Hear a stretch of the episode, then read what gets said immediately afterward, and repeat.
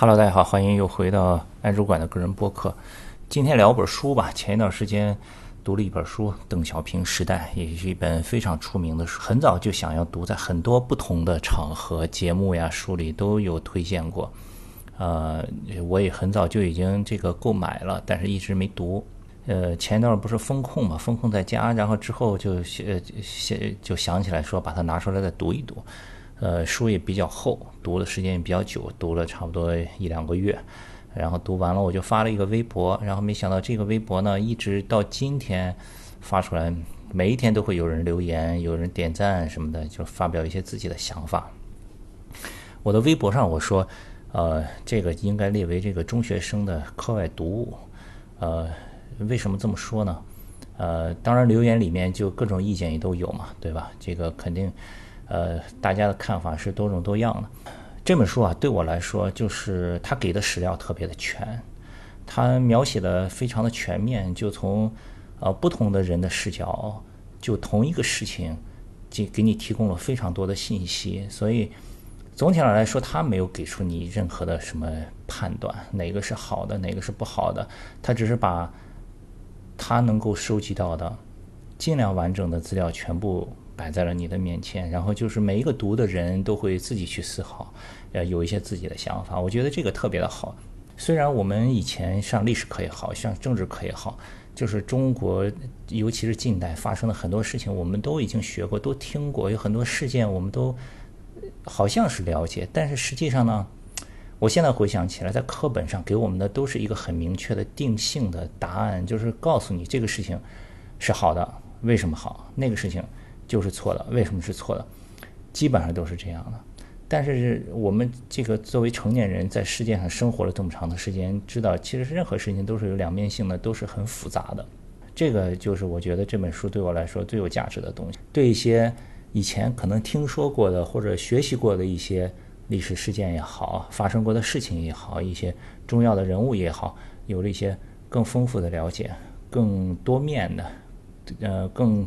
多层次的了解，当然，这在今天这个情况下，如果讲太多了，呃，具体的内容也不是一个很明智的选择，所以就大家，呃，还是推荐你们自己去看一看嘛，真的是一个很好的书。这个在国内也有正式的出版，虽然内容上有一些删减，但是，呃，我觉得还是非常值得读的，呃，是合法的出版物。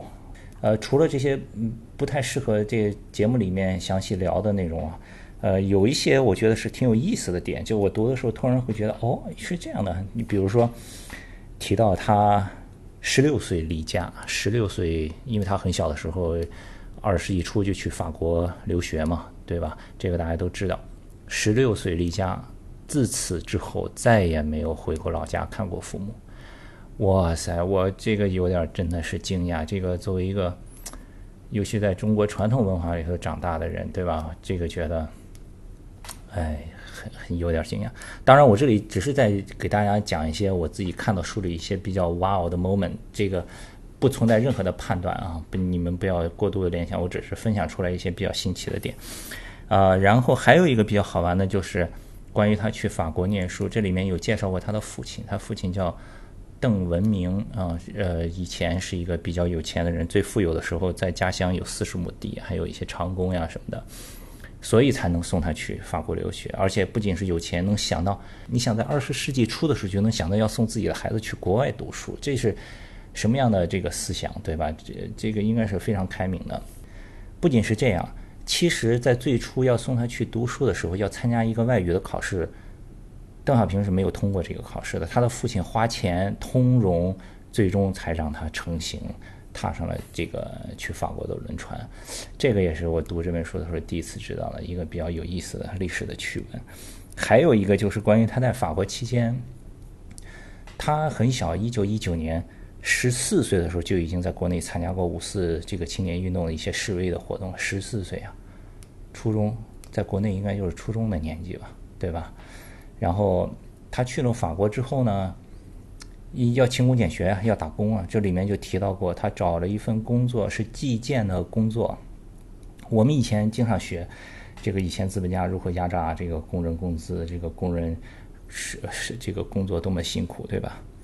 这里面有记载，他在法国的时候，计件公司原文是这样写的：工作时间很长，一周长达五十四小时。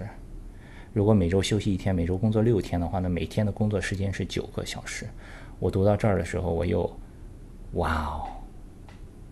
所以这个又让我联想到了前一段时间故事 FM 发了一个这个播客，讲的是一个这个打工妹的故事，讲她两千年初的时候自己离开家去深圳打工，有很多。